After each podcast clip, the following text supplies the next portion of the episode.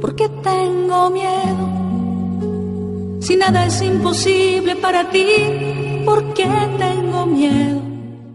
¿Qué escogerías? ¿Una mansión o un sepulcro?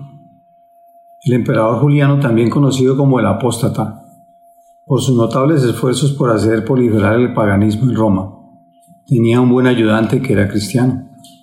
Un día, en tono burlón, Juliano le preguntó al joven, ¿Tú eres tan amigo de Jesús? ¿Sabes qué está haciendo hoy?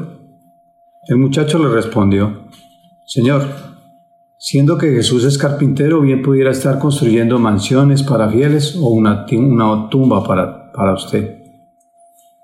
Ese mismo día, antes de que el sol se pusiera, Juliano cayó herido en una batalla contra los persas. Mientras yacía moribundo, tomó un puño de polvo que contenía su propia sangre, y lanzando sus últimas palabras, miró hacia el cielo diciendo, Has ganado, Galileo. ¿Cuántas veces actuamos en forma similar a la de este emperador romano? Trazamos nuestros planes para los cuales no contamos con Jesús. Nos parece que la vida es muy corta y queremos aprovecharla. Luchamos para obtener dinero aunque eso requiera sacrificio y después lo malgastamos. Construimos casas y nos quedamos sin hogar. Tenemos hijos y morimos en soledad. ¿Qué escogerías? ¿Una mansión o un sepulcro? El emperador Juliano, también conocido como el apóstata, por sus notables esfuerzos por hacer proliferar el paganismo en Roma, tenía un buen ayudante que era cristiano. Un día, en tono burlón, Juliano le preguntó al joven, ¿Tú eres tan amigo de Jesús? ¿Sabes qué está haciendo hoy? El muchacho le respondió, Señor, siendo que Jesús es carpintero, bien pudiera estar construyendo mansiones para fieles o una, tumba para, usted. Ese mismo día antes de que el se pusiera. ¿Qué escogerías? ¿Una mansión o un sepulcro? El emperador Juliano, también conocido como el apóstata, por sus notables esfuerzos por hacer proliferar el paganismo en Roma, tenía un buen ayudante que era cristiano. Un día, en tono burlón, Juliano le preguntó al joven, ¿Tú eres tan amigo de Jesús? ¿Sabes qué está haciendo hoy? El muchacho le respondió, Señor, siendo que Jesús es carpintero, bien pudiera estar construyendo mansiones para fieles o una, una tumba para, para usted. Ese mismo día, antes de que el sol se pusiera, Juliano cayó herido en una batalla contra los persas. Mientras yacía moribundo, tomó un puño de polvo que contenía su propia sangre, y lanzando sus últimas palabras, miró hacia el cielo diciendo, Has ganado, Galileo. ¿Cuántas veces actuamos en forma similar a la de este emperador romano?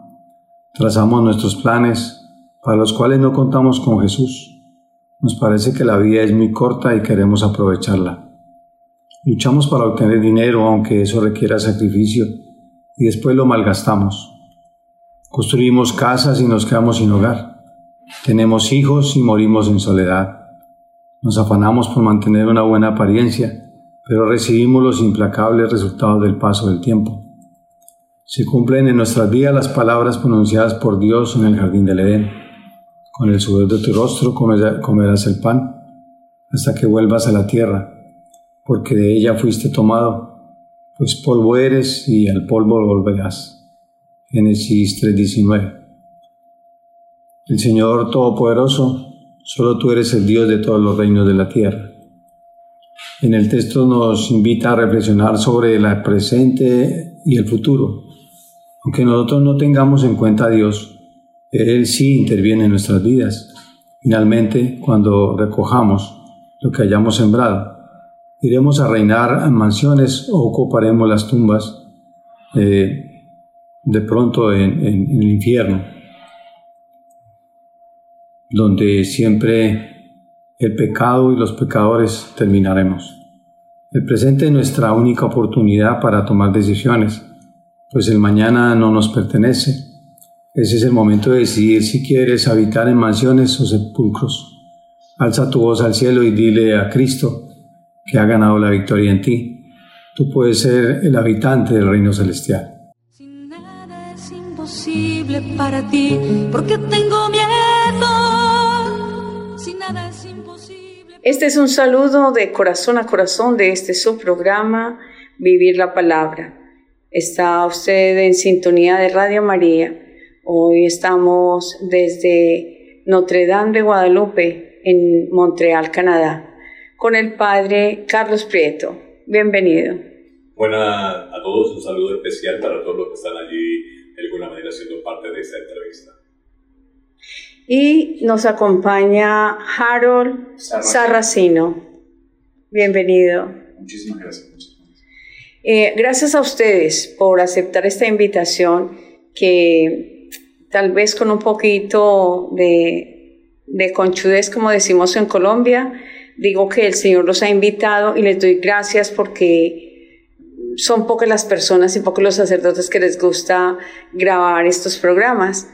Eh, Padre, ¿de dónde nace su fe? ¿De dónde nace su vocación? Bueno, yo soy venezolano y pertenezco a una familia eh, extrañamente religiosa. Y les explico por qué. Porque mi mamá eh, era de un pueblo de, de, los pueblos del sur de Venezuela, de los Andes andinos. Y era, tenía ocho hermanos, de los cuales todos fueron sacerdotes, ya murieron, por supuesto uno fue eudista y el otro fue diocesano y una hermana de ella fue religiosa dominica, que todavía está viva, tiene 94 años de edad. En total que yo sí crecí sabiendo que existía dos tíos curas y que tenía una tía monjita. Es más, muchas veces pasaba vacaciones en el convento de las hermanas.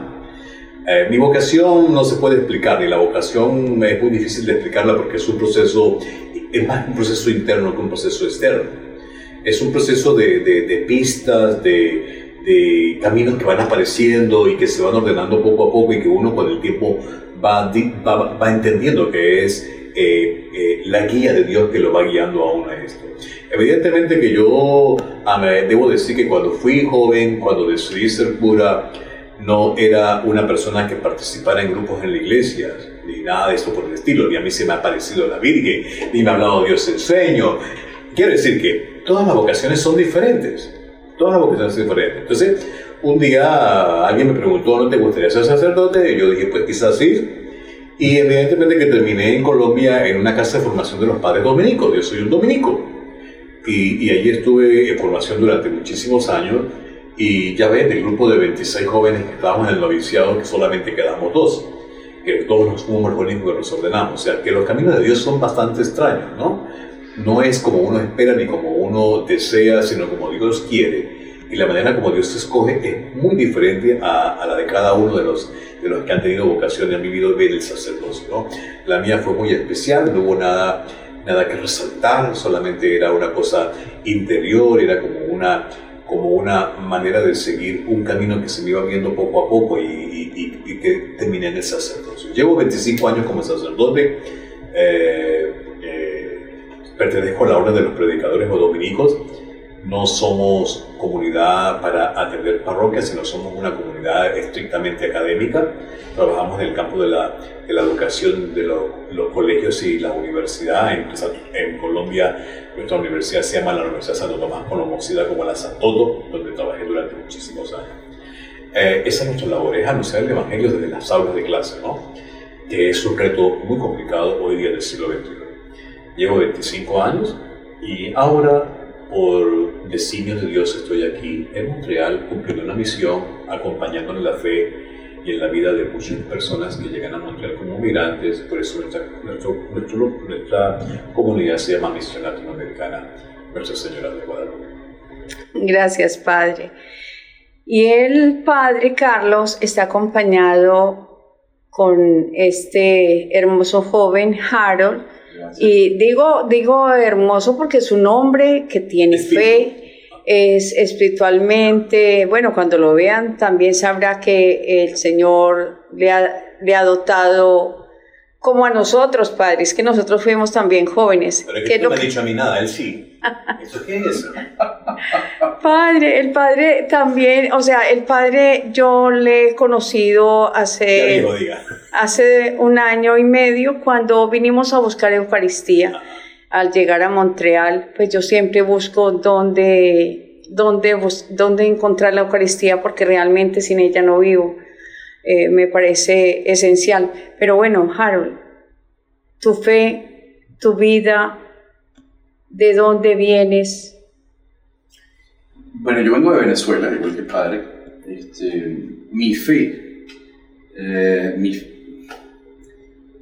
yo no nací dentro de una familia católica, yo nací dentro de una familia que eran mayormente testigos de Jehová.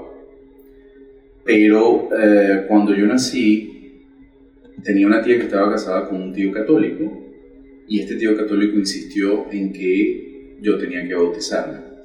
Y como era la persona que mandaba en la familia, pues me bautizaron este, por la iglesia católica. Allí comenzó todo, sin embargo, de niño siempre tuve una formación como testigo de Jehová.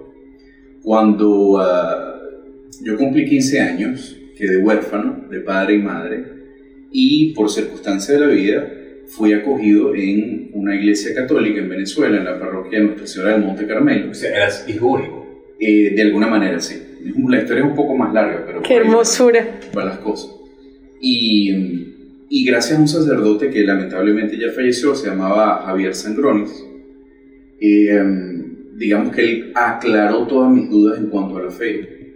Y al final de ese aclaratorio, yo mismo pedí hacer la primera comunión y luego la confirmación. Y ahí fue cuando me convertí al catolicismo. Luego estudié en la Universidad Católica Andrés Bello, que es manejada por los jesuitas en Venezuela, y por circunstancias de la vida que son muy largas de contar aquí, pues yo me alejé muchísimo de la iglesia, hasta hace más o menos un año y medio, dos años en el que tuve una experiencia muy particular, y una vez más no, no la voy a detallar porque es bastante larga, pero tuve una experiencia particular que me llevó a, lo voy a describir de esta manera, yo lo que sentí fue que Dios me tocó de alguna forma y me dijo, ya basta, ya es hora de que vuelvas a mí. Y eh, precisamente por eso me reconvertí al catolicismo, volví a la iglesia, me confesé, ordené mi vida privada que había sido un total desastre durante más de 20 años. Yo tengo 44 años de edad hoy en día y, em, y eso es lo que me tiene hoy aquí, más convencido que nunca, pero justamente a partir de esa experiencia. Entonces, bueno, al yo llegar aquí a la parroquia, eh, perdón, a la misión Guadalupe, eh, yo sentía no solamente la sed de Dios, sino la sed de servir lo más posible. Y se abrió la oportunidad con el grupo de catequesis y a partir de allí pues me quedé. Hoy en día este, tengo la fortuna pues, de estudiar formalmente un poco nuestra fe y de servir lo más que pueda en la, misión. Esa es básicamente mi historia. Ay, qué hermoso. Pues lo siento, pero no, no puedo dejar de resaltar. No puedo, padre, es que usted me había dicho que él era un, un convencido de la fe, pero no sabía yo, no tenía ni idea que, le, que ese, ese proceso que si Dios lo permite y tú permites, podemos hacer un testimonio eh, exclusivo para los jóvenes, padres, que los jóvenes creen que nosotros nacimos viejos. Y yo lo voy a decir públicamente, si pedirle permiso a él. Él tiene su pareja y viven juntos y viven en celibato. Un poco de, de castidad. Así es. Ofreciendo a Dios. Se puede. Claro, sí. Se puede ser santo, Padre. Claro. ¿Ve? Así Ay, qué emoción. Él no Eh, dice, padre, lo puede decir, me da permiso, él me ha dado permiso de comentar, no tiene ningún problema que lo comente. Sí, absolutamente, porque eh, que no sé si decir mi señora, mi novia, mi hermana, porque vivimos como hermanos, y yo eh, vivamos en celibato, no es un testimonio de fuerza de voluntad, es un testimonio de, De fe. eficacia sacramental. O de amor también. de amor a. Dios. Porque justamente a partir de la experiencia que le comentaba, una de las cosas, yo creo que tal vez lo primero de lo que nos dimos cuenta ambos, era de que no estábamos en comunión con Dios, no estábamos obedeciendo. Y al darnos cuenta de eso dijimos, ¿sabes qué? No podemos, voy a utilizar este término que no es muy teológico, pero yo no puedo continuar hiriendo al Señor. Y en ese momento decidimos empezar el celibato. ¿Y, y por qué digo que no es un, un testimonio de fuerza de voluntad? No, no lo es porque es un testimonio de eficacia sacramental. Lo que a nosotros nos sostiene en este camino es la gracia de Dios que recibimos a través de los sacramentos, particularmente en la confesión y la Eucaristía. Pero yo debo decir algo para que la gente lo, lo pueda entender. La gente se va a preguntar, ¿y si estás con tu novia y la sexualidad es una bendición de Dios y el fin del matrimonio es la procreación que a través de la sexualidad, ¿por qué no se casan?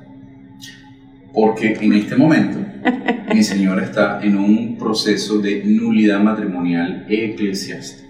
Con un anterior matrimonio. Exactamente. Entonces, mientras la decisión eh, del tribunal no sea emitida definitivamente, pues nosotros no nos podemos casar. Pero por supuesto, nuestra intención es que una vez que tengamos esa decisión, pues nos casemos. Se quieren muchísimo, doy un testimonio de ello. A ver, vienen a la iglesia juntos, colaboran y son parte de la el trabajo apostólico y de fe de nuestra comunidad. Eh, y, eso es un testimonio hermoso. Y, uno le pregunta, ¿y si no le sale la nulidad, qué harías? Em, es un tema que, que, mi novia y yo hemos conversado ya varias veces.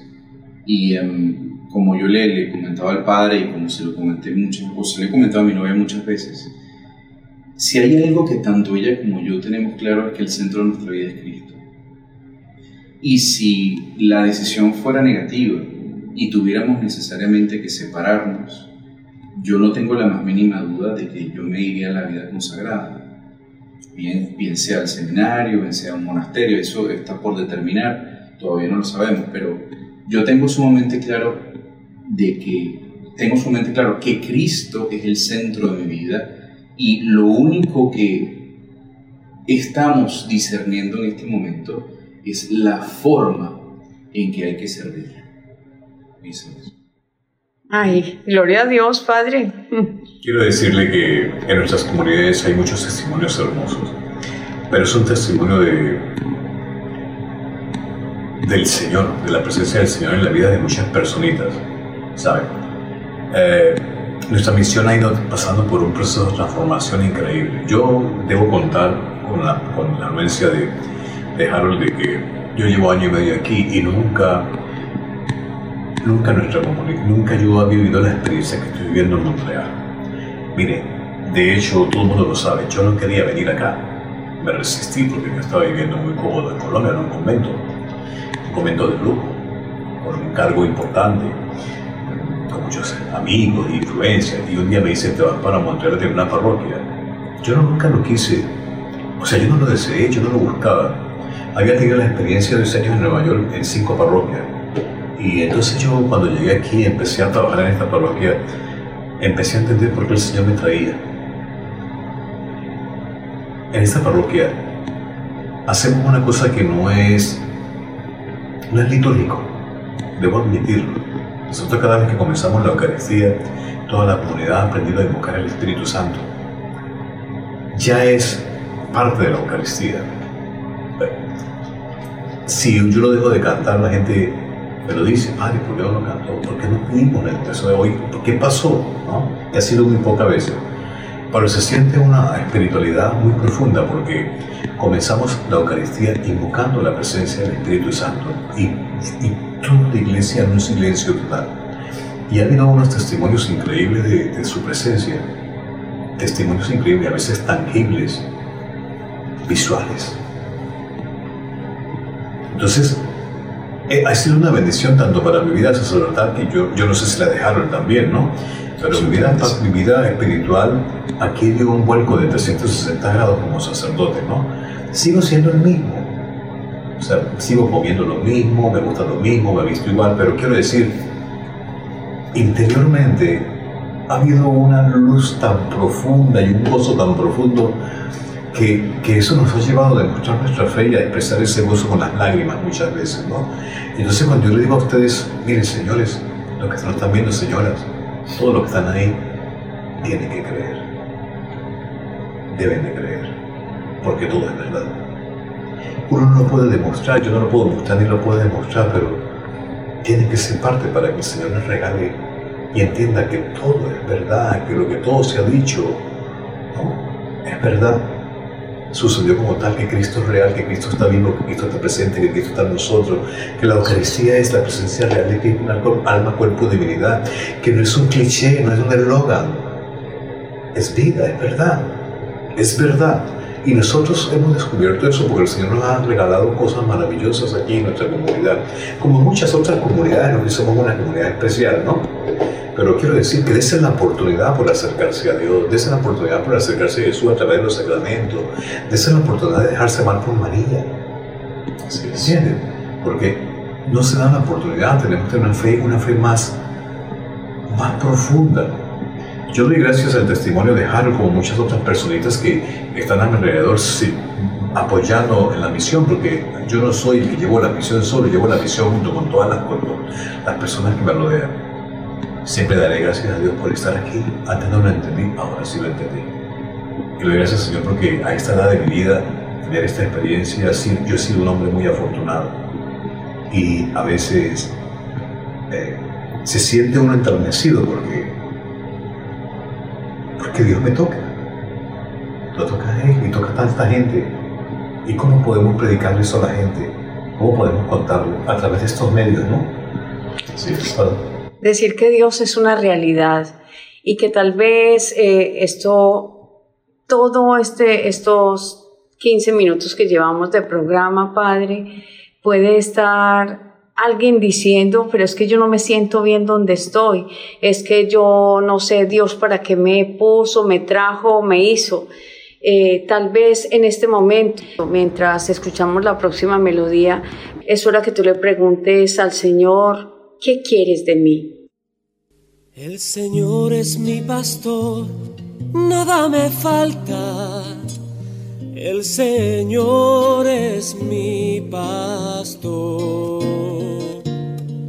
El Señor es mi pastor, nada me falta. El Señor es mi pastor.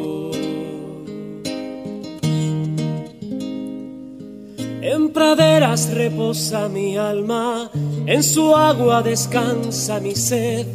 Él me guía por senderos justos, por amor, por amor de su nombre. Aunque pase por valles oscuros, ningún mal, ningún mal temeré. Porque sé que el Señor va conmigo, su callado sostiene mi fe.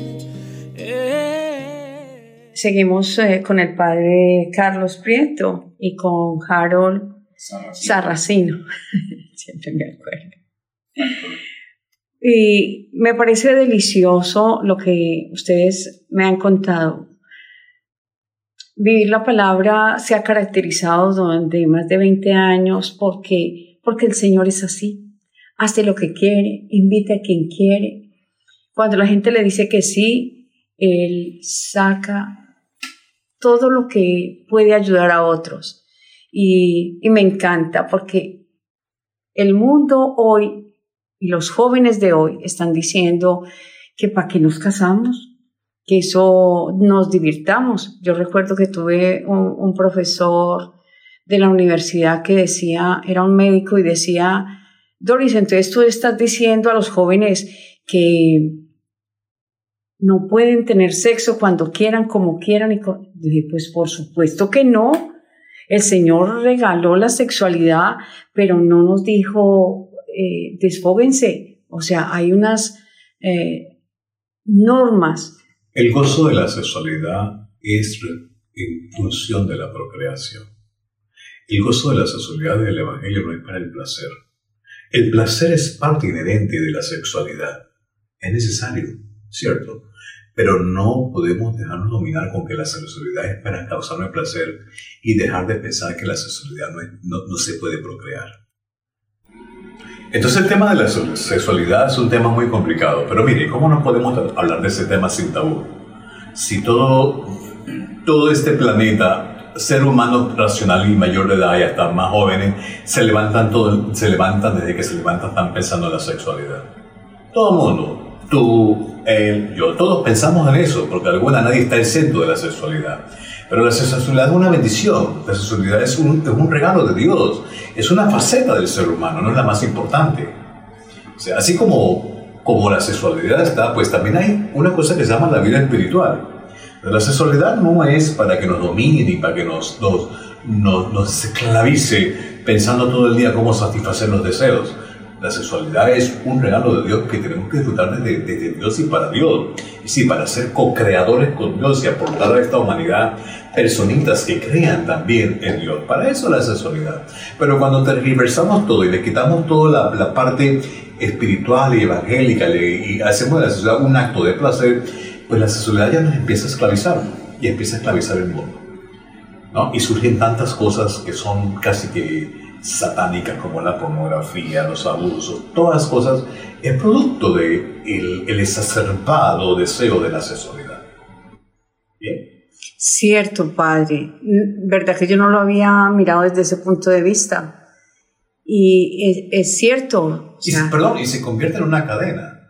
O sea, cuando tú tienes un, un, una- un deseo de buscado de placer o de sentir placer sexualmente, entonces tú empiezas a usar de personas, a utilizar las personas a tu conveniencia, usas a las personas como objeto, caes en la, quizás en la pornografía, te vuelves parte y cómplice de la industria de la pornografía, que es muy grave, porque está extendida en millones de personas en ese mundo, las estadísticas son terribles, eres parte de la explotación de las personas que actúan, de los que se pagan, o sea, eres parte de una industria sin darte cuenta que estás aportando y eres parte de la estructura pecaminosa que significa e- ese tema de la pornografía. Claro. ¿Por qué? Por el deseo exacerbado de las personas de placer y ver cosas. que la sexualidad que el Señor nos regala es para que papá y mamá, como esposos, se den amor y permanezcan unidos en ese amor. Siempre para la, la procreación, pero Sí. teniendo en cuenta que todo tiene un límite. Es que a mí me, me encanta Pablo cuando dice que todo lo podemos hacer, pero no todo conviene. Y si miramos la realidad del mundo, el mundo está diciéndonos que todo no- nos es permitido, pero todo siempre va para la condenación. O sea, vivimos en este planeta, vivimos en esta tierra que Dios creó. No podemos sustraernos de ella. Tenemos que vivir en esta tierra desde el Evangelio y todo iluminarlo desde el Evangelio, desde, sobre todo desde el mandamiento del amor. ¿Me entiendes? De, amar al prójimo. Tú puedes disfrutar todo. Casarte, tener, una vida sexual, eh, tener un cierto poder adquisitivo, tener una vida confortable, pero todo siempre desde el Evangelio y sin hacerle daño a nadie, ni construir tu felicidad sobre el dolor y la tristeza de otra persona. Y hoy el mundo está diciendo que tienes que tener demasiado dinero, que manejas el mundo y con eso tienes la felicidad, pero la felicidad no es No, esa. no es esa, porque eso es una felicidad efímera, es el Evangelio. Cuando tú pones tu corazón en el dinero, en la riqueza, en el placer, y el placer del dinero, el placer de lo sexual, vas a tener tu recompensa en esta tierra, teniendo el dinero y teniendo el placer. Pero cuando te mueras, o cuando tenga el momento final, ya eso va a desaparecer. Y lo que, lo que, lo que era efímero, efímero se convirtió para ti en una eternidad, pero terrenal. Y ahora que estás en lo eterno, no lo vas a poder comprender y lo vas a poder disfrutar. No sé si me hago entender. O sea, tu placer está y tu recompensa a tu placer y a tus necesidades de placer y de riqueza y de poder y de fama y de cuerpo y de belleza, la recompensa la tendrás aquí con el reconocimiento de lo demás. Pero cuando te mueras, todo eso va a desaparecer. Por eso dice Jesús, si supieran, si pensaran en el fin que les espera, vivirían distinto. Es correcto, pero es que la gente no, la gente no se le permite, atrapada por las cosas que el mundo le ofrece, no se le permite pensar más allá de lo que ojos, de lo que su horizonte como ser humano puede ver. O sea, si yo miro así, mi horizonte nada más me hace ver lo que yo veo acá. No es como la visión de Dios que ve desde arriba, que ve todo de un conjunto. Tenemos que aprender a mejorar nuestra visión y comprender que tenemos que tener una visión de la fe para entender y darle sentido a nuestra vida. Que nuestra vida no solamente es esto que el mundo nos ofrece, nuestra vida también es tener un equilibrio, una, un crecimiento espiritual. Así como embelleces y cuidas tu cuerpo, tienes que embellecer también y cuidar tu alma. Ese es el equilibrio del que yo hablo siempre. Hay un equilibrio proporcional entre ambas cosas. Y lo que los estamos invitando hoy es a nutrirnos. ¿Cómo se nutre un cristiano? Un cristiano se nutre a través del ejercicio del amor. Nada más. escuchar la palabra, ponerla en práctica y entender que el único mandamiento, el principal mandamiento es amar a Dios por sobre todas las cosas y al prójimo como a mí. Como decía el Evangelio el otro día, el que quiera más a su papá a su mamá más que a mí no es merecido de mi amor. Eso es una cosa extrema. Lo que quiere decir el Señor es que si tú me amas a mí profundamente, con alma, corazón, con todo tu ser, pues evidentemente que vas a amar a tu papá y a tu mamá como consecuencia de ese amor. Exacto. Esa es la, interpretación. Y al amigo, y al, al, hermano, al familiar, al compañero de trabajo, porque amas profundamente a Dios. Eh, eh, si uno entiende eso, uno puede llegar a vivir una vida, vida plena diferente. Y de, y de, hecho que su vida tendrá sentido y recibirá recompensas. Aquí y allá. Tal vez este sea un llamado para ti o para ti porque, Padre, con tristeza conozco familias que han perdido su fe a través de o una pérdida económica o la partida de un ser querido. Ok, no se pierde la fe. La fe, no se pierde porque la fe es una virtud teologal. Como es una virtud teologal, es algo que Dios nos sembró en el corazón. La fe está ahí. Lo que pasa es que se ha convertido más pequeña que un granito de mostaza pero la fe no desaparece. Por eso yo he conocido personitas que durante su juventud dijeron, no, yo no tengo fe. Y luego cuando el, círculo de la vida, que no es, no es eterno, es, es limitado, cuando llegan a cierta edad empiezan a buscar a Dios, es porque la fe nunca desapareció.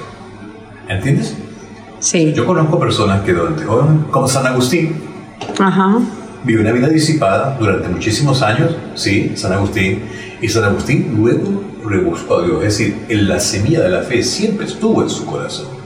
El reto es que tenemos que hacerla crecer como un árbol de mostaza, pero la gente la deja como una semilla para durante toda su vida. Con la fe siempre está, la fe no se pierde. Sí, padre. Y conozco una, una familia que hace un año y medio perdieron un chico de nueve años quedó un bebé de seis años y esta familia, cada uno se retiró como a un cuarto solo. El bebé ha ido creciendo ahí medio, medio porque los cuidados de papá y mamá se perdieron, se embolataron.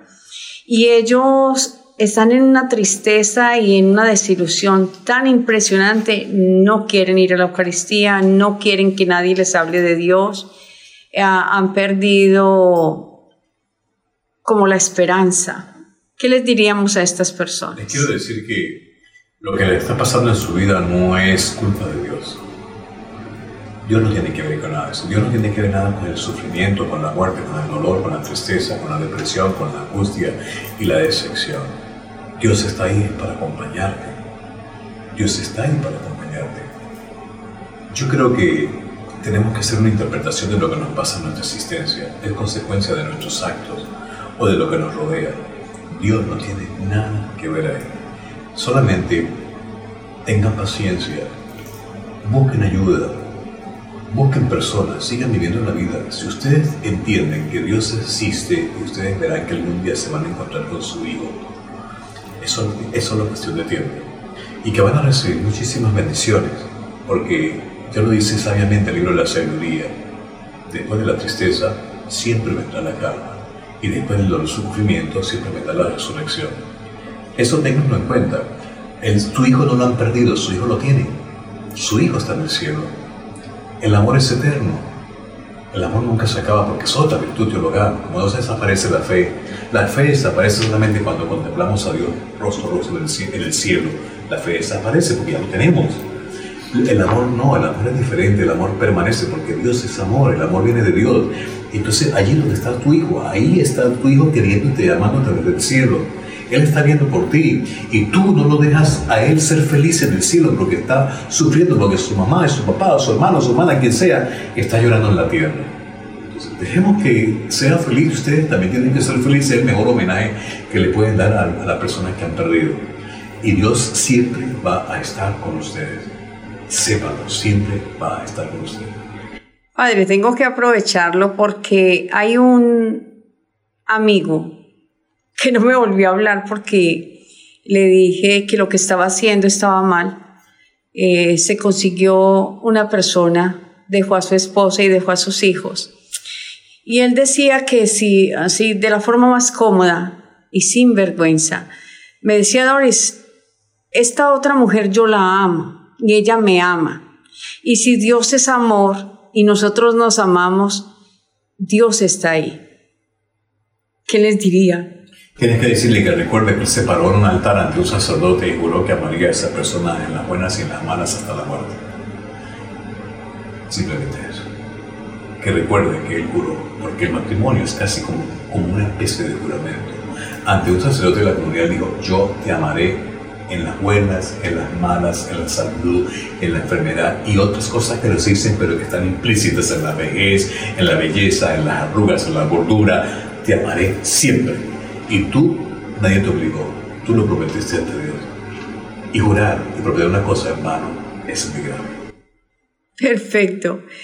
Me recordó, padre, otro, eh, que este no fue ya su, él, sino ella, que me dijo, Doris, yo no me he comprometido en matrimonio. Le dije, pero ¿qué más que tienen un hogar y tienen cuatro hijos? Dijo, pero es que ya, ya no lo quiero. Eh, él tampoco me quiere, eh, no hay nada que nos una. dije, pero. El amor de Dios que le regaló sus cuatro hijos. ¿Hay vínculo de matrimonio? No, ellos no, no tienen el sacramento. Ahí no pasa nada, simplemente ella puede rehacer su vida por otro lado.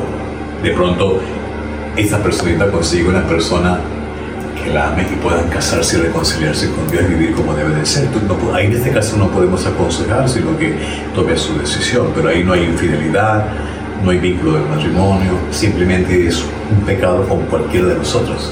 ¿Me entiende? ¿Entiendes lo que te quiero decir? Sí, señor. No, está muy bien. ¿Tú qué opinas, Carol? ¿Qué opino? Mira. Esto va relacionado con, con la sexualidad. En el Génesis nosotros podemos ver que cada vez que Dios iba creando algo, Él decía que vio Dios que esto era, era, bueno. Cuando Dios crea al hombre y todo lo relacionado con el hombre, Dios dice, vio Dios que esto era muy bueno. La sexualidad no es buena, es muy buena. No es muy buena, es tan buena que es sagrada. Correcto. Y precisamente por eso es que el Señor invita a la, la invitación que Dios hace al hombre y a la mujer es a unirse en una sola carne. Y es tan sagrado que Dios no quiere que eso se lleve a cabo sin Él. Porque en el momento en que un hombre y una mujer se unen carnalmente, se están entregando ellos mismos. Y la exigencia de Dios es, ámate el llamado que yo te hago es a que te ames tanto, a que te entregues completamente y para siempre. Y eso se si no, no lo hagas. Y eso se convierte en un sacramento. Así Que no es un sacramento, un acto como lo conocemos en el catecismo, sino que es la presencia de Dios en, la pareja, en su vida y en su sexualidad y en su compartir. Y por eso se hace sacramento. Exactamente. ¿Y qué pasa cuando, cuando nosotros tenemos una relación? Te lo dice alguien que fue esencialmente promiscuo por más de 20 años ¿Qué pasa cuando tú te entregas a una relación sexual que no es plena, que no es una verdadera entrega? Bueno, tú transformas a la otra persona, esa persona a ti, en un objeto de placer, un objeto para usar y no un sujeto para amar. Y allí es donde Dios dice no. Ahí es el pecado, ahí aparece la concepción del pecado. Así es. Y. Cuando utilizan cosa. Disculpe que lo interrumpo. Ah, yo te No, no se preocupe. Y ¿Cuál es el fruto de eso? Y lo digo por, por propia experiencia. Dos cosas. Un gran vacío y muchísimas heridas. No solamente las que yo recibí, sino las que causé. Y un gran vacío, ¿por qué? Porque uno confunde la búsqueda del placer con la búsqueda del amor y lo limita al placer. Entonces llega un momento en el que uno cree, de verdad, se convence de que el amor y la felicidad es un conjunto de, momentos de placer sin solución de continuidad. Y lo que va es de vacío en vacío, de abismo en abismo, de herida en herida. Ese es el resultado de no tomar la sexualidad, la unión humana, en el sentido en que Dios nos la da. No hay otro. Y todos aquellos que hemos sido promiscuos sabemos que esto es así. Se sienten solos, se sienten vacíos. Al final del día nadie se preocupa por ti. Al final del día te das cuenta que te usaron y usaste, pero que no pasa nada más. Ese vacío sigue allí y se hace cada vez más grande hasta que te preguntas qué sentido tiene tu vida. Esa es la realidad.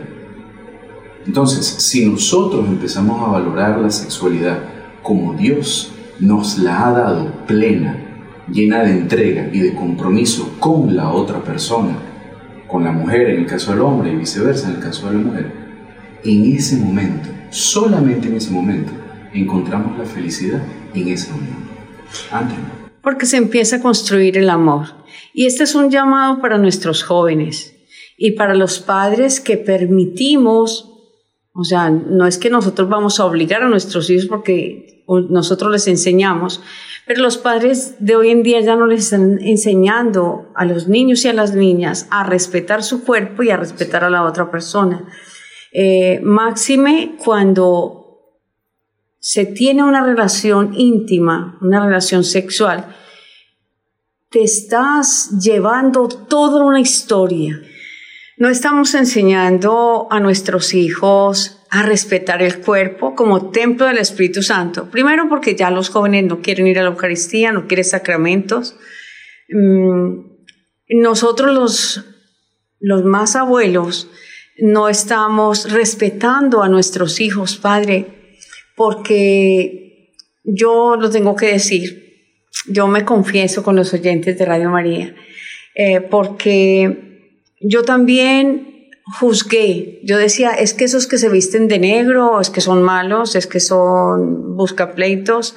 Y no siempre. Yo tengo un ejemplo familiar que ellos siendo de una, ¿cómo se llama? Bueno, de, esa... Bueno, ellos se vestían de negro, se me escapa en este momento. Una cultura urbana. Gracias. Eh, son personas que me enseñaron el valor del amor, el valor de la responsabilidad, el valor de la solidaridad, Padre. Y yo decía, oh, qué vergüenza con Dios. Y tuve que decir, yo le he dicho varias veces en nuestro programa, pero no me cansaré de decirlo porque es que nosotros juzgamos a los, las apariencias del otro. Que si es, es que este tiene cara como de, no, yo no puedo llegar hasta ese punto porque Dios es el único que lo conoce. Entonces eh, decía que no, les estamos enseñando a nuestros niños y jóvenes a respetarnos. En pleno siglo XXI encuentro padres que le dicen, ¿cómo así mi hijo? Y es que usted todavía no ha, no ha tenido sexo con la novia. Y yo le pude decir a un papá, oye, ¿cómo se te ocurre no enseñarle a tu hijo la construcción del amor, a vivir para un futuro? que ojalá se hiciera en castidad, pero no te das cuenta que esa niña es hija de una familia que también desean que sea feliz y que sea limpia, que sea amada y respetada. Es que hoy, por ejemplo, en este, este contexto de Norteamérica, quiero decir, de Canadá, o en Estados Unidos, eh, los padres están marcados por una composición social donde eh, se exige respeto absoluto a la persona, sea un niño, un infante, sea un adolescente, sea un joven, todo esto, ¿no? Ya los padres no pueden eh, enseñar a los niños valores porque, porque los niños están protegidos para que no le enseñen si no quieren. ¿Entiendes lo que te quiero decir? Sí. Entonces, hoy los papás eh, se pierden, se volatan ese tipo de cultura social y entonces se preocupan por, por comprar una casa o por enseñar a los niños el deporte, la natación, pero ya no les pueden enseñar valores, porque los valores cristianos hoy día están, tan desvalorizados, son mal vistos. Somos antiguos, obsoletos, anacrónicos, eh, estamos fuera de lugar, somos anticuados, hablamos cosas que no se entienden.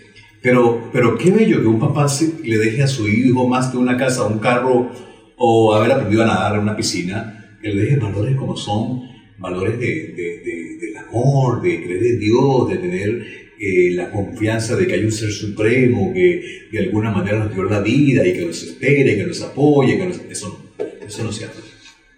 Antes defienden cosas que son antievangélicas. Sí, claro el aborto, el, matrimonio paritario, el, el, lobby, el lobby de género, todas estas cosas que estamos viendo en todos los países del mundo. Ahora no es asesinato, ahora es interrupción voluntaria del embarazo. Entonces, entonces ¿cómo, cómo, cómo vivir la fe en este mundo del siglo XXI? Si los papás no comienzan a enseñárselo a sus hijos, Padre, pero usted tocó un tema que, que quiero retomarlo.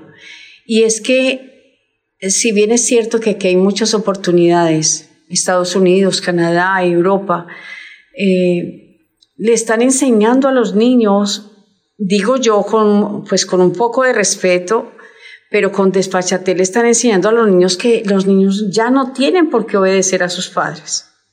Porque yo, yo lo vivo. Yo lo vivo donde el niño me dice, ¿por qué me quieres obligar a cosas sencillas, padre? Eh, de ir a bañarse a una hora. Ajá, total. Cosas tan sencillas, dice, más tarde lo hago porque les están enseñando que ellos se mandan solos. Pero también encuentro padres que dentro de sus hogares dicen, haga lo que tiene que hacer, porque eso es obediencia, porque eso es educación. ¿Qué les decimos a estos papás? latinos que van a que van a escuchar eh, y que van a ver el video. Tienen que tener eh, tienen que tener un poquito de, de orar muchísimo, pedir al Espíritu Santo que les ilumine, que les dé sobre todo el don de la sabiduría, porque eso no es tampoco un cliché, es real lo del Espíritu Santo. Mm. Que le dé el, el, el, don de la sabiduría para que puedan formar a sus hijos acorde a lo que el mundo les da a lo que el mundo les presenta, pero también acorde a lo que Dios, la expectativa de que Dios tiene para cualquier criatura que viva en este planeta. ¿Me entienden? O sea, que le dé el Espíritu Santo la fuerza, orar mucho. Es la gente no ora. La gente no le importa eso. ¿cómo cortar a Dios si no oran y tampoco viven valores como, como virtudes como la caridad, la misericordia, todo el mundo vive en su, en su pequeño mundo y no puede trascender la mirada de que hay muchas otras personas como ellos que, que bueno, que desean, que creen en Dios. ¿Me entiendes? Entonces, ¿qué le digo yo a un padre? Que ore mucho y le pida al Espíritu Santo que le dé sabiduría sobre todo y fortaleza para crear sus hijos como debe de ser. ¿Me entiendes? Eh, que, que, no permita que sus hijos estén atrapados por, sean atrapados por la masa de este mundo, donde todo el mundo piensa igual, se viste igual, camina igual, come igual y oye la misma música que enseñen a sus hijos que tienen que ser seres individuales, con propia decisión, con una fe propia, que enseñen a sus hijos a ser personas eh, no importantes, sino personas diferentes a la masa.